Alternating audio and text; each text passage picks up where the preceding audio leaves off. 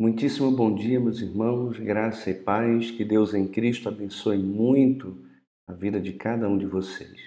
Vamos orar e pedir ao Senhor que fale ao nosso coração pela leitura da Sua palavra. Pai, muito obrigado mais uma vez por esse dia. Quero bendizer o Teu nome, Senhor, pela noite de descanso, pela misericórdia do Senhor que se renova em nosso favor e é um motivo de nós não sermos consumidos pela Tua ira Quero bendizer realmente o Senhor, não só pela misericórdia, mas também pela graça bendita e salvadora de Jesus, que nos conecta ao Senhor, perdoa os nossos pecados e nos dá condições de nos apresentarmos diante de Ti pelo novo e vivo caminho feito pelo sangue que Ele derramou na cruz. Queremos, em nome de Jesus, pedir que o Teu Santo Espírito fale ao nosso coração por meio da porção da tua palavra que nós vamos ler nesta manhã. Abençoa muito, Senhor, a vida dos meus irmãos, de cada um deles, de cada lar. Sustenta os meus irmãos na fé e também dá a eles, ó Deus, o sustento necessário para o dia a dia. Cuida da saúde também e que todos nós possamos nos alegrar no Senhor e nos deleitarmos em Ti independente das circunstâncias que porventura estejamos passando. Obrigado por tudo, oramos a Ti agradecidos no nome de Jesus. Amém. Abra sua Bíblia, por favor, meu amado irmão, irmã, no livro de Atos, capítulo de número 19. Bom dia, Beta, Rosa, Selma, Aline, Sandra, Adão, Eva, Simone, Marina, Elaine, muito bom estar com vocês aqui. Vamos dar então continuidade à leitura da, de Atos dos Apóstolos, escrito pelo Dr. Lucas. Atos, capítulo de número 19. A gente vai ver aqui do versículo 1 até o versículo de número 20 que o trabalho de Paulo em Éfeso resulta no triunfo da mensagem soberana do reino de Deus mesmo diante da oposição judaica e também da oposição pagã. É normal a gente ver isso no livro de Atos, quanto mais a oposição se levanta, mais a igreja do Senhor Jesus continua crescendo e a mensagem do reino continua sendo espalhada. Então vamos ler aqui Atos capítulo de número 19. Diz assim a palavra do nosso Deus. Aconteceu que, estando Apolo em Corinto, Paulo, tendo passado pelas regiões mais altas, chegou a Éfeso e, achando ali alguns discípulos, perguntou-lhes: Recebestes porventura o Espírito Santo quando crestes? Ao que lhe responderam: Pelo contrário, nem mesmo ouvimos que existe o Espírito Santo. Então Paulo perguntou: Em que, pois, fostes batizados? Responderam: No batismo de João. Disse-lhes Paulo: João realizou batismo de arrependimento, dizendo ao povo que cresce naquele que vinha depois dele, a saber, Jesus. Eles, tendo ouvido isto, foram batizados em o nome do Senhor Jesus. Impondo-lhes Paulo as mãos, veio sobre eles o Espírito Santo, e tanto falavam em línguas como profetizavam. Eram ao todo uns doze homens. A gente vê aqui que o encontro com os discípulos de João aponta para o ministério de Paulo em Éfeso como uma reedição também do que aconteceu lá no Pentecostes. Isso aqui é muito importante porque esses discípulos de João que haviam ouvido falar a respeito de Jesus, mas que ainda precisavam conhecer mais a respeito de Cristo, eles só conheciam o batismo de João Batista e nem sequer tinham ouvido falar no Espírito Santo. E Paulo, ali na vida desses discípulos, traz, traz a orientação e então os batiza no nome do Senhor Jesus. E o que aconteceu sobre os judeus em Pentecostes acontece também aqui em Éfeso sobre os gentios que tinham entendido a respeito de Jesus e foram batizados pelo apóstolo Paulo. A gente tem que tomar cuidado só para não entender isso aqui, meus irmãos, como se fosse uma segunda bênção.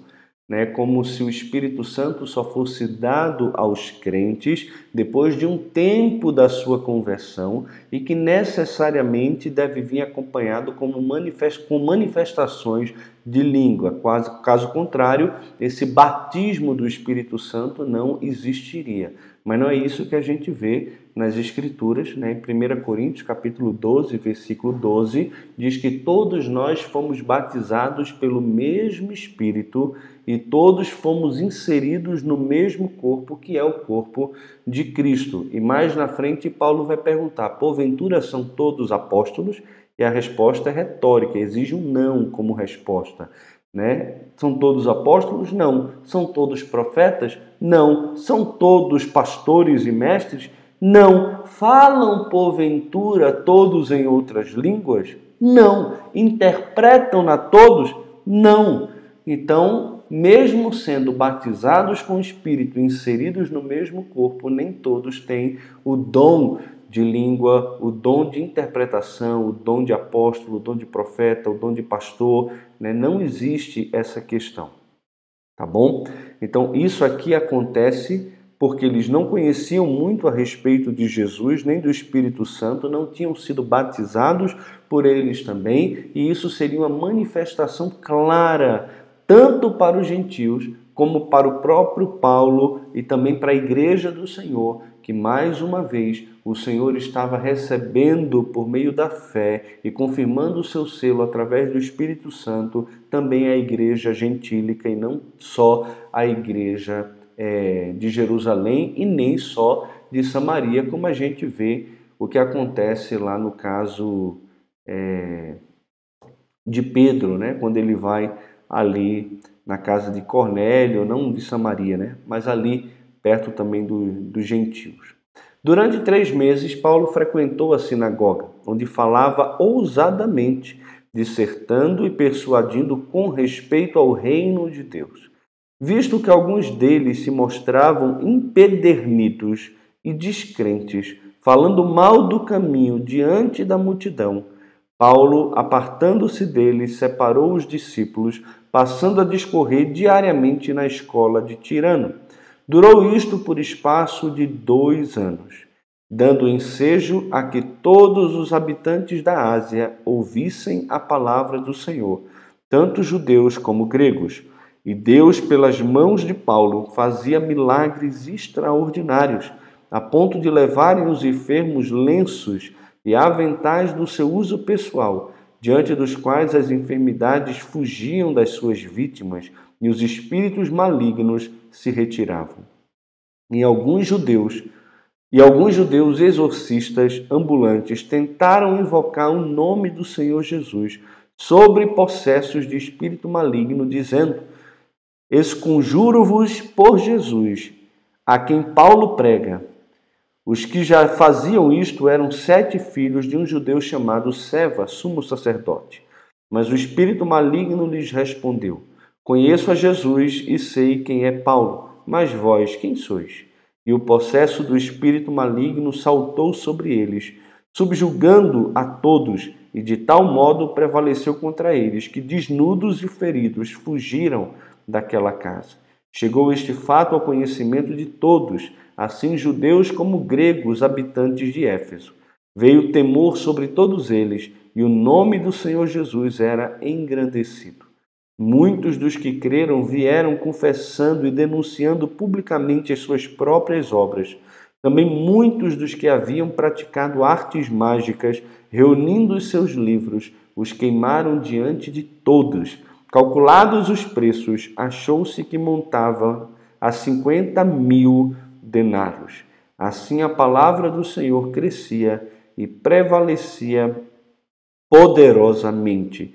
Meus irmãos, que coisa linda esse ministério de Paulo, que não foi um ministério muito curto, foi um ministério de quase dois anos, ou mais de dois anos, um pouco, mas que trouxe um fruto extraordinário ali para o reino de Deus. A gente vê que a rejeição na sinagoga leva a um ministério de discipulado que permite a proclamação do evangelho a toda a província da Ásia. Né? Então, às vezes algo ruim acontece e acaba se tornando um instrumento poderoso nas mãos de Deus. E por que Paulo partiu é, para ensinar é, dessa forma? Porque os judeus estavam com o coração empedernidos e estavam confundindo a multidão, rejeitando aquilo que Paulo estava dizendo.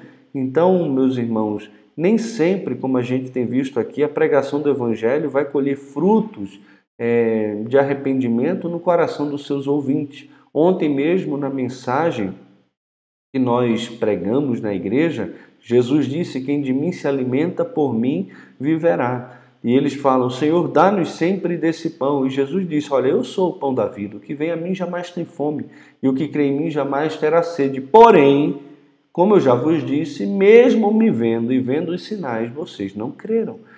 E ele disse: Ninguém pode vir a mim se o Pai que me enviou não o trouxer. Esses homens estavam com o coração duro para acatar e aceitar as palavras que Paulo estava trazendo. Mas o ministério apostólico de curas também fez crescer a visibilidade do Evangelho, à medida que este é contrastado com o fracasso também dos exorcistas judeus aqui. O que é interessante é que Deus dá a Paulo essa graça de poder é, fazer realmente milagres e manifestar com poder a chegada do reino de Deus. Ele, durante dois anos, né, deu ensejo a que todos os habitantes da Ásia ouvissem a palavra do Senhor tanto judeus como gregos. E Deus, pelas mãos de Paulo, fazia milagres extraordinários. Não era Paulo que fazia milagres extraordinários, era Deus, pelas mãos de Paulo, que fazia milagres extraordinários. Agora vem outra questão que também é importante. Deus faz isso com todas as pessoas? Não. No caso aqui, Paulo, como apóstolo, como representante de Cristo, como aquele que está desbravando territórios, anunciando o Evangelho de Cristo, plantando igreja, recebe de Deus aqui a graça de manifestar a chegada do reino de Deus entre os gentios. Paulo fez isso sempre? Não, não fez. Não fez com ele mesmo, quando ele fala da sua enfermidade do problema que ele tinha na sua vista, de como por várias vezes ele ora ao Senhor pedindo que o Senhor lhe dê cura, restauração. E Deus diz que a sua graça lhe basta, que ele deveria aprender a viver com essa fraqueza. Um Timóteo, que era um verdadeiro filho na fé, do apóstolo Paulo. Paulo não repreende a enfermidade de Timóteo, não expulsa essa enfermidade ou qualquer coisa que a gente poderia dizer que estava levando a essa enfermidade, como alguns diriam que talvez fosse um demônio na vida de Timóteo que estava causando aquela enfermidade, mas Paulo não fala isso. Paulo diz a Timóteo que ele deveria tomar um pouco de vinho, porque isso ia fazer bem para as constantes enfermidades que ele vinha sofrendo. Então a gente não vê esse ministério de cura, de milagre acontecendo o tempo todo na vida do apóstolo Paulo e nem mesmo na vida da igreja. No final da era apostólica, a gente já vai vendo uma diminuição nesses feitos miraculosos e grandiosos aqui. Até porque, meus irmãos, a gente sabe que a fé não depende disso. A verdadeira fé não depende de ver para crer. Ela crê independente das coisas que ela vê aqueles que mais viram sinais poderosos da parte de Deus, que foi o povo de Israel quando saiu do Egito. Eles viram as maravilhas de Deus no Egito. Ele viu Deus guiando o povo com a coluna de fogo, a coluna de nuvem. Ele viu Deus abrindo o mar vermelho e fazendo com que eles passassem a pé enxuto. Eles viram Deus alimentando o povo com maná, fazendo sair água da rocha. Eles experimentaram feitos extraordinários do Senhor, mas toda uma geração morreu no deserto por incredulidade. Então, não são os feitos milagrosos que nos levam à fé, de jeito nenhum. E nós precisamos entender isso aqui. O que é interessante também é que alguns judeus aqui, exorcistas ambulantes, Vendo o que Paulo estava fazendo e como os demônios se submetiam à autoridade do apóstolo, eles tentam expulsar os demônios é, por meio de Jesus a quem Paulo prega. E o que é legal demais aqui é ver a resposta do espírito maligno. Ele diz o seguinte: Eu conheço Jesus e sei quem é Paulo, mas vós, quem sois? Quem são vocês? Eu não conheço vocês. Eles não são conhecidos nem de Deus, no sentido de ter intimidade e comunhão com o Senhor, e também não são conhecidos nem sequer do diabo. Mas o diabo aqui, o espírito maligno, vai dizer: Jesus eu conheço. E claro que conhece. No ministério terreno de Jesus, a gente vê as hostes malignas afirmando que Jesus era o Filho de Deus, que Jesus iria julgá-los, que Jesus tinha poder. Então, a gente vê esses demônios se submetendo à palavra de Cristo, tremendo diante deles. Os demônios sabem quem é Jesus, mas os demônios não sabem somente quem é Jesus. O texto vai dizer aqui que o espírito maligno sabia quem era Paulo. Eu me lembro uma vez de um professor que eu tive no seminário, que ele disse que queria ser conhecido por duas pessoas, por Deus e pelo diabo. Vê que coisa ruim seria o diabo não te conhecer. Não, fulano de tal, sei quem é não. Ou seja, não, não fede nem cheira, não faz diferença nenhuma no reino de Deus. Com esse aí eu não tenho que me preocupar não. Agora, Paulo, Paulo eu sei quem é. Paulo eu sei quem é. Esse aí tem causado um transtorno enorme para a gente. Esse daí tem pregado o evangelho o tempo todo. Então eu conheço quem é Paulo. Eu sei quem é Paulo. Ele é um inimigo nosso. Né? E nós? Nós ajuntamos para o reino ou espalhamos? O diabo nos conhece, sabe quem nós somos ou não? Eu achei isso aqui simplesmente fantástico. Fantástico. E diz aqui que quando isso aconteceu, veio temor a todos os habitantes de Éfeso. Mas o nome de Jesus era engrandecido, engrandecido. Muitos dos que creram, olha o que eles fizeram. Vieram confessando e denunciando publicamente as suas próprias obras aquilo que eles fizeram de errado, de pecado, a fé em Cristo, o profundo arrependimento trouxe eles essa confissão e uma mudança de vida, eles se tornaram novas criaturas. E como a gente sabe isso aqui, meus irmãos, pela conversão, pela atitude, porque o novo nascimento não é apenas uma profissão de fé que você levanta a mão ou você desce as águas do batismo, porque foi criado na igreja a vida toda, mas nunca teve uma experiência real, dinâmica, vital com Cristo. A conversão não é um ato de decisão de levantar a mão, é uma experiência que traz um estado de perplexidade, de mudança a salvação ela mexe com o nosso interior, ela transforma as nossas ações, ela habilita as nossas mãos, ela muda a nossa mente. Esses homens aqui, muitos dos que creram, vieram confessando e denunciando publicamente as suas próprias obras. Também muitos dos que haviam praticado artes mágicas, reunindo os seus livros, os queimaram diante de todos. Eles não queriam mais saber daquela antiga vida. Eles não queriam saber em passar para frente aquele material e ter algum tipo de lucro com o material que não seria mais usado, mas que eles sabiam que era um material ante Deus, que promovia a mentira, que afastavam as pessoas da verdade de Cristo. E o que é que eles fizeram? Fizeram uma grande fogueira e tocaram fogo tocaram fogo. E também, olha aí, calculados os preços, achou-se que montavam a 50 mil denário. Um denário significa um dia de trabalho normal. 50 mil denário, olha aí, seria 50 mil dias de trabalho né, diário. A gente está falando aqui de uma pessoa trabalhar quantos anos aí? Um, vê? É muita coisa, muita coisa, irmãos.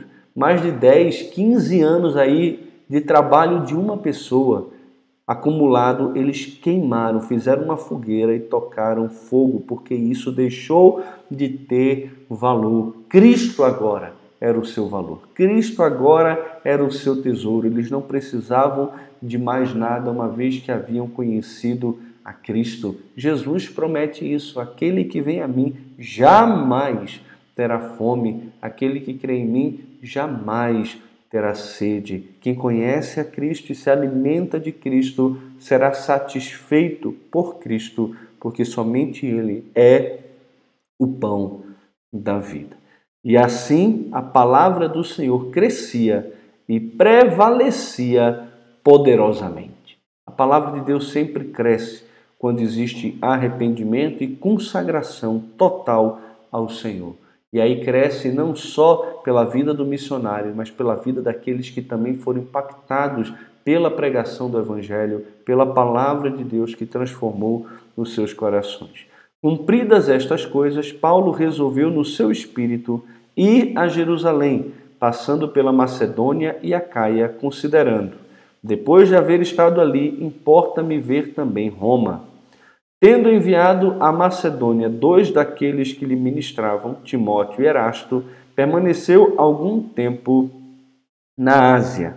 A gente vê, então, aqui que a mensagem sobre o Senhor Jesus tem efeito amplo e profundo na província da Ásia, que a estratégia de Paulo né, o leva a planejar uma visita a Jerusalém antes de ir para Roma, que era o que ele queria. Ele queria ir para a capital do império, o centro último de propagação do, do evangelho.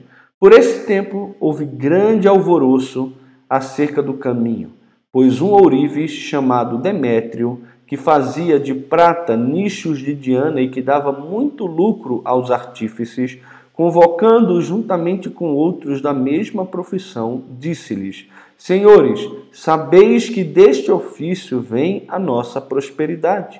E estáis vendo e ouvindo que não só em Éfeso, mas em quase toda a Ásia, este Paulo tem persuadido e desencaminhado muita gente, afirmando não serem deuses os que são feitos por mãos humanas não somente há o perigo de a nossa profissão cair em descrédito, como também o de o próprio templo da grande deusa Diana ser estimado em nada e ser mesmo destruída a majestade daquela que toda a Ásia e o mundo adoram. Ouvindo isto, encheram-se de furor e clamavam: Grande é a Diana dos Efésios. Foi a cidade tomada de confusão e todos a uma remeteram para o teatro, arrebatando os macedônios Gaio e Aristarco, companheiros de Paulo. Querendo este apresentar-se ao povo, não lhe permitiram os discípulos. Também Asiarcas, que eram amigos de Paulo, mandaram rogar-lhe que não se arriscasse indo ao teatro. Uns, pois, gritavam de uma forma, outros de outra, porque a assembleia caíra em confusão e, na sua maior parte, nem sabiam por que motivo estavam reunidos. Então tiraram Alexandre dentre a multidão, impelindo os judeus para frente. Este, acenando com a mão, queria falar ao povo. Quando, porém, reconheceram que ele era judeu, todos a uma voz gritaram por espaço de quase duas horas: Grande é a Diana dos Efésios.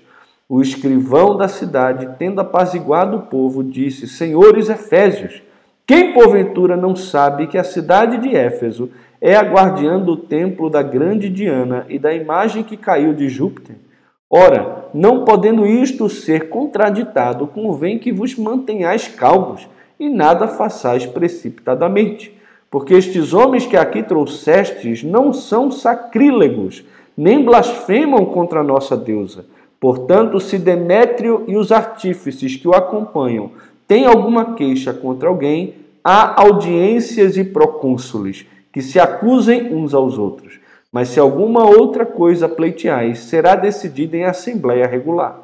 Porque também corremos risco, o perigo de que por hoje sejamos acusados de sedição, não havendo motivo algum que possamos alegar para justificar este ajuntamento. E, havendo dito isto, dissolveu a Assembleia. A gente vê que a oposição econômico-religiosa ao caminho que encontrou expressão aqui no motim de Éfeso demonstra a extensão e profundidade do evangelho em todo o território ali da Ásia e justifica a expansão do ministério também para Roma. O tempo que Paulo ficou, meus irmãos, na cidade de Éfeso, aqui, causou um impacto tão grande naquela cidade, e não só na cidade, mas em toda a província da Ásia, que eles mesmos falam aqui a respeito de Paulo, dizendo que Paulo é, é cadê?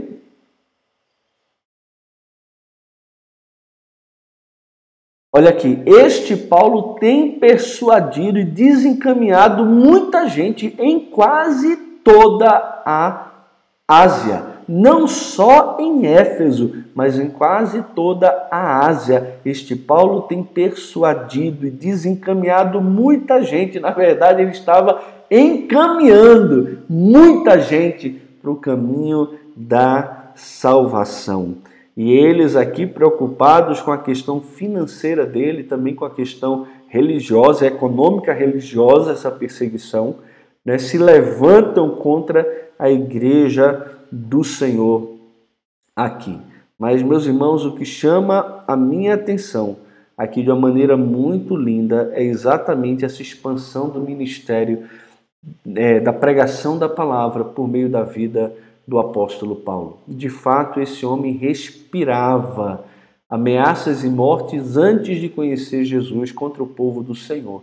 Mas depois que ele se converteu, depois que ele teve os seus olhos abertos para a realidade de que Jesus era o cumprimento das profecias do Antigo Testamento e que o cristianismo, Jesus não veio para derrubar o Antigo Testamento ou o judaísmo, mas sim uma complementar, porque faz parte das profecias e do cumprimento da palavra de Deus feita lá atrás na lei. E Paulo então passa a respirar o desejo de tornar Jesus conhecido em todo o mundo, principalmente naqueles lugares onde Cristo nunca tinha sido é, anunciado. A gente vê aqui que pressões econômicas causadas pelo declínio na devoção e nas práticas religiosas pagãs provocaram um apelo ao orgulho cívico-religioso dos efésios contra o cristianismo. Quando o cristianismo entra, quando pessoas abraçam a fé, toda a idolatria é deixada de lado. Toda a idolatria, o estilo antigo de vida é deixado de lado. Aquele que bebia era viciado em bebida, vivia no boteco, deixa de beber. Aquele que fumava muitos cigarros e gastava todo o seu dinheiro com cigarro, 200, 300, 400 reais por mês de maço de cigarro, agora entende que não precisa mais disso para sua satisfação, para sua alegria e passam a prosperar e a investir esses recursos em outras coisas, mas isso traz uma crise econômica. Quando o evangelho entra na sociedade, ele acaba trazendo crises, alguns ramos da sociedade e ao mesmo tempo prosperidade para outros ramos também da sociedade. E a ameaça contra os cristãos nos distúrbios aqui em Éfeso é minorada pelo escrivão da cidade que invoca o sistema legal romano como fórum para resolver as diferenças religiosas. Paulo aqui, como homem de Deus, ele queria ir até a praça para poder falar ao povo, mas ele foi persuadido pelos discípulos e oficiais da cidade a não se apresentar perante a multidão que estava exaltada. Eles estavam gritando, eles estavam fazendo tumulto e muitos deles não sabiam nem por que estavam lá. O que acontece demais, né? O pessoal quer bagunça, as pessoas querem bagunça, não importa o motivo, não importa a causa do ajuntamento, se é para se ajuntar, se tem alguns falando de forma exaltada, muitas vezes as pessoas acabam se aglomerando e se juntando ali para poder também fazer é, baderna. E a intervenção prudente aqui do escrivão na cidade faz a turba cair em si, restaurando a paz. Ele isenta o cristianismo né, das acusações de sacrilégio, ele dirige o protesto contra o cristianismo para o seu fórum legítimo, ou seja, o sistema judicial romano, e ele também aponta para o perigo de uma acusação de sedição contra a própria cidade por aquilo que esses homens estavam fazendo. Mas o que me encanta muito nesse texto é exatamente isso que eu falei. Né? Por meio de Paulo, não só o evangelho tinha tomado toda a cidade de Éfeso, como também tinha alcançado quase toda a Ásia por meio do ministério desse grande homem de Deus. Por isso que ele vai dizer aos Coríntios, no capítulo 15, versículo 38, Tornai-vos a sobriedade como é justo e não pequeis, porque alguns ainda não têm conhecimento de Deus, e isso digo para vergonha vossa. Né? Saber que tem pessoas que ainda não conhecem o que Deus fez em Cristo é uma vergonha para a igreja, é uma vergonha para mim para você que o nosso vizinho não conheça de Jesus. Eu e você precisamos assumir o estilo de vida de pregar o Evangelho em todo o tempo. O Evangelho que mudou a vida de Paulo deve ser o mesmo Evangelho que tem que mudar a nossa vida, a nossa atitude. Eu e você precisamos de fato fazer diferença no reino de Deus e começar a assumir a nossa postura e a nossa atitude de cristão no meio de um mundo que é contra Deus. Precisamos influenciar a sociedade, precisamos pregar o Evangelho e fazer o Evangelho conhecido em todo o mundo. Irmãos, vamos ser ousados na pregação do Evangelho. Vamos nos deixar usar pelo Senhor pelo poder do seu Espírito para levar a mensagem de salvação a todo aquele que precisa. Que Deus em Cristo nos abençoe. Hoje à noite eu vou estar numa live com o pastor Tiago Leite, que é reitor do nosso seminário, o CTSEB, em Anápolis. Essa semana vamos ter várias lives em comemoração aos 119 anos da Igreja Cristã Evangélica do Brasil. E hoje, pelo canal da ICEB, tanto no YouTube como também no Instagram, no Facebook. Você pode acompanhar também a live e conhecer um pouco mais do nosso seminário, daquilo que Deus fez, tem feito e quais são os desafios também que o nosso seminário tem pela frente. Meus irmãos, que Deus em Cristo nos abençoe. Boa noite, aquele, boa noite, bom dia aqueles que eu ainda não dei bom dia. Estou vendo aqui a Cida, a Nilza, é, quem mais? Compartilha a tela. Eu não compartilhei minha tela? Eu não acredito que eu não compartilhei minha tela. Gente, minha tela estava aqui, não compartilhei com vocês. Porque eu não vi antes, hein? Oh, desculpa aí, gente. Mas de vez em quando é bom para você abrir sua Bíblia, tá bom? Mas eu vou tentar é, compartilhar a tela da próxima vez, ver se eu não me esqueço. Irmãos, um abração, fiquem na paz. Até a noite, se Deus quiser, ou então até amanhã. Lembrando que de segunda a sexta, 10 horas da manhã, estamos aqui. Terça-feira à noite, estudo bíblico. Quarta-feira, clube de leitura. Um grande abraço, fiquem na paz.